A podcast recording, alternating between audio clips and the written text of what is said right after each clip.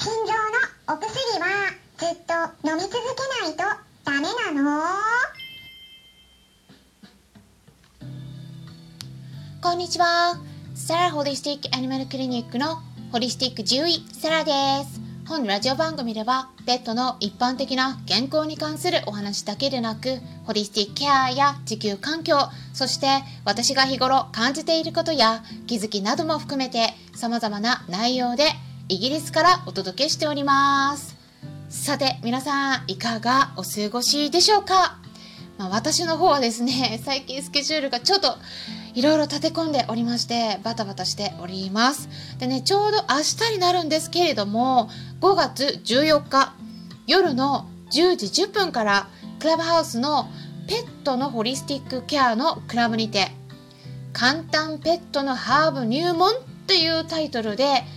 ちょっとペットのハーブについてお話しさせていただきます。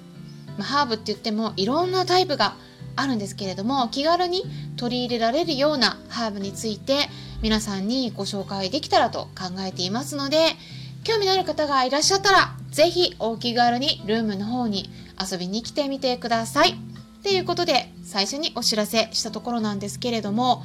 今回はですねワンちゃんの心臓病のお薬に関するご質問にお答えしていきます。質問いただきましたのでえ質問こんな文章でした。いただいた文章をそのまま読み上げますね。はじめましていつもクラブハウス拝聴させていただいてます。サラ先生に質問です。現在チワワとフレンチブルドッグの2頭と暮らしています。チワワは来月15歳になる女の子です。先日かかりつけの病院で僧帽弁閉鎖不全症と診断されお薬を出されました。私は東洋医学で見てくださる先生のもとでワンちゃんの体や病気について学んでいてその先生にも見ていただき漢方薬を処方してもらいました。西洋医学の心臓のお薬は血管拡張剤で飲み始めたらずっと飲み続けないといけないと聞き薬漬けにするのはと思い飲ませることができていません。ただ予防接種や注射などでかかりつけの病院にお願いしているのでせっかく親身になって見てくださり処方してくれたのに薬を飲ませていないことが後ろめたく病院に行けていません。このような場合ははっきりかかりつけの病院に他の病院のやり方で治療したい旨を伝えていいのでしょうか？長く一緒にいたい気持ちはもちろんありますが本人に無理はさせたくないと思っています。長くなってしまい申し訳ありませんがアドバイスいただけたら嬉しいです。姉らのママよりということだったんですけれども、うん、結論を先にお伝えしますとかかりつけの先生にはねやっぱりお伝えした方がいいと思いますそしてですねえー、っと心臓病のお薬についてちょっとね是非理解していただければなと思うんですけどもあのアネラちゃんが心臓病のどのステージの段階なのかでお薬は決める必要があるかと思うんですね。えっとね一つ一つ解説していきたいと思うんですがまずですね僧帽弁閉鎖不全症って何？って思われた方もいらっしゃるかもしれないですよね。これ実はすっごくすっごくワンちゃんに多い病気なんですね。猫ちゃんは稀ですかなり稀。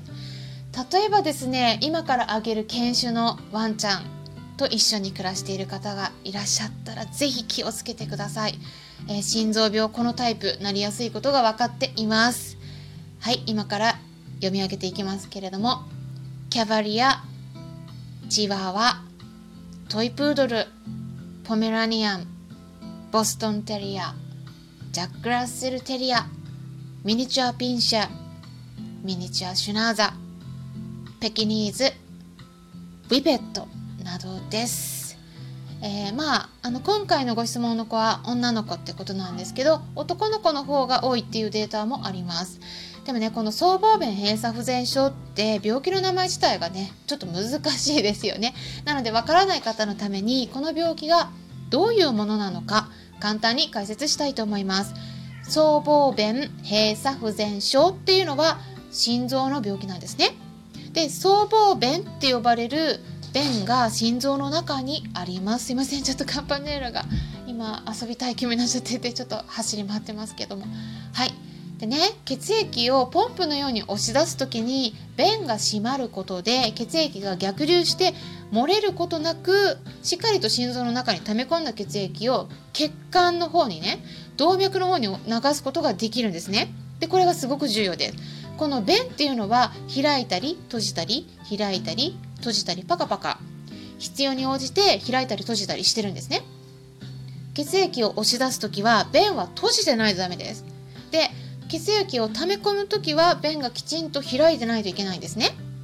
血液を一旦溜め込んだら弁を閉じてその後に心臓がギューって縮むことによってその血液を溜め込んだ血液を出口である血管の方にグッと押し出すことでそれを何回も繰り返してるわけですよね。で心臓って命が誕生してからそれが終わりを迎えるまでずっと動き続けてる臓器なのでもう本当にね頑張り屋さんな臓器なんですよ。はい、すいません。今度ジョバンニが泣いてるんですけど。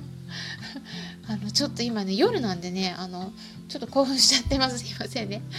でもあのこの弁がねきちんと閉まらなくなってしまう病気がワンちゃんには多くてそれを僧帽弁閉鎖不全症って言います。僧帽弁と呼ばれる弁が閉鎖しきれない病気なので僧帽弁閉鎖不全症っていうんですね。で何が起こるかっていうと弁がきちんと閉じないと溜め込んだ血液を血管の方に押し出せないからそれでゆるゆるになってる便の隙間からね血液が逆流して漏れちゃうんです。でその矛先がですね肺の血管の方になります。でそれがひどくなると肺に血液が溜まっていっていわゆる肺水腫って呼ばれるような状態になるんですね。よく水が溜まるとか言いますけどこれ血液なんですね。はい。で状態としてはですね心臓がポンプのように縮んだ時に血液ができるだけその肺ではなくて血管の方に流れてほしいんですね。動脈の方に。うん、でその時にですねあの血管の血圧が低い方が流れやすくなりますね。その押し出す時にその出口の方が開いてる方がそちらに流れやすいですから開かせたいんですね。だから血管拡張剤って呼ばれるお薬よく処方されます。血管を開かせるんですね。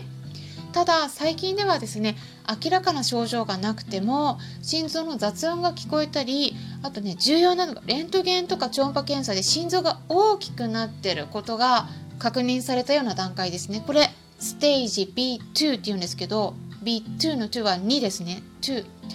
言うんですけどここに来たら早めにお薬飲ませた方が進行ゆっくりにしてったり寿命を延ばすことができるっていう研究結果が出てるんですね。だから心臓の負担とかにならない。逆に楽にさせることができるんです。お薬を使うことでね。で私ね普通あんまりお薬おすすめしない方なんですけどちょっとこの心臓病は別です。できるだけやっぱりね心臓が大きくなってきてる場合はうん早めにお薬使った方がいいと思います。うん。あの一つねこれね心臓が大きくなってるっていうのは重要なサインで心臓がね少し悲鳴を上げてきてる状態なんですね。でこの今回のご相談のワンちゃんねあのどこまでのステージかわからないけれどもちょっと心臓が大きくなってるかどうかここにすごい重要なポイントなんで是非チェックしてみてください。であの本当にねこれは毎日のポンプの活動をして心臓はね血液を送っていかないといけないんだけどそれねあの便がきちんと閉まらないっていうことは余計に力を入れて押し出していかないといけなくなるんで皆さんもですねマラソンしてるようなイメージしてみてください。休みなくですね。例えばすでにもう何キロもマラソンしてる状態のところで目の前に坂が出てきたらうんざりしませんか？もうねそれに近いんですね。単なるマラソンだったらもうね私たちああもうやめた疲れたって休むことできますけど心臓は休むことできません。だからねもう一生懸命に動かそうとします。でもね心臓疲れてくるんですね。で頑張って縮んで血液を押し出してもきちんと血管の方に送り出すことができずに心臓に血液が残っちゃうんです。でそれが積み重なって心臓がどんどん腫れて大きくなっていきます。だから心臓が大きくなってるっていうのはすごく重要なサインなんですね。心臓が疲れてきてますよっていうことです。だからもしもね心臓が大きくなってるんだったらそれは重要なサインなのでその疲れを取ってあげるために楽にしてあげるようなお薬はねやっぱ私は飲ませた方がいいと思います。で具体的なお薬の名前としてはベトメディンって呼ばれるお薬があります。一応ね概要欄にリンク先載せておきますのでチェックしていただければと思うんですけどね。あとねかかりつけの先生にちょっと言えないっていう話ありました。でこれね結構このご相談多いんですけどもやっぱりでもねはっきり飼い主さんの方針どうしていきたいのかお気持ちはお伝えした方がいいと思うんですね。そうしないとやっぱ動物病院に連れてった時に先生の方では治療を続けてもらってるような感覚でお話しされると思うのでお話噛み合わなくなるしあとは必要のないお薬が処方されてしまったりダブってしまったりなんかそこら辺りのね問題が出てくるかもしれないですでこの辺りはねあのワンちゃんアネラちゃんのためだと思って あの勇気を振り絞ってお話ししてみることをおすすめします。まあ私がねそのかかりつけの先生だったらそれでね気を悪くすることはないです。あの飼い主さんそれぞれ違う意見を持ってるっていうことは経験のある獣医さんだったら分かってるはずなのであんまりねその辺りで怒ってしまうんだったらねそれはねちょっと逆に未熟な先生なんだということになるのでねあの私が飼い主さんだとそう思っちゃいますね。なのであのいろいろね気を使われることもあると思いますけれどもかかりつけの先生とうまく連携をとっていけますようにお祈りしております。ということで今回は心臓病のワンちゃんと一緒に暮らす飼い主さんからのお薬に関するご質問にお答えしていきました。心臓病に関してはできるだけやっぱりねお薬使ってあげた方が心臓の負担をね楽にできると思います。はい。ということで今回も最後まで聞いてくださりありがとうございました。それではまたお会いしましょう。ホリスティック獣医サラでした。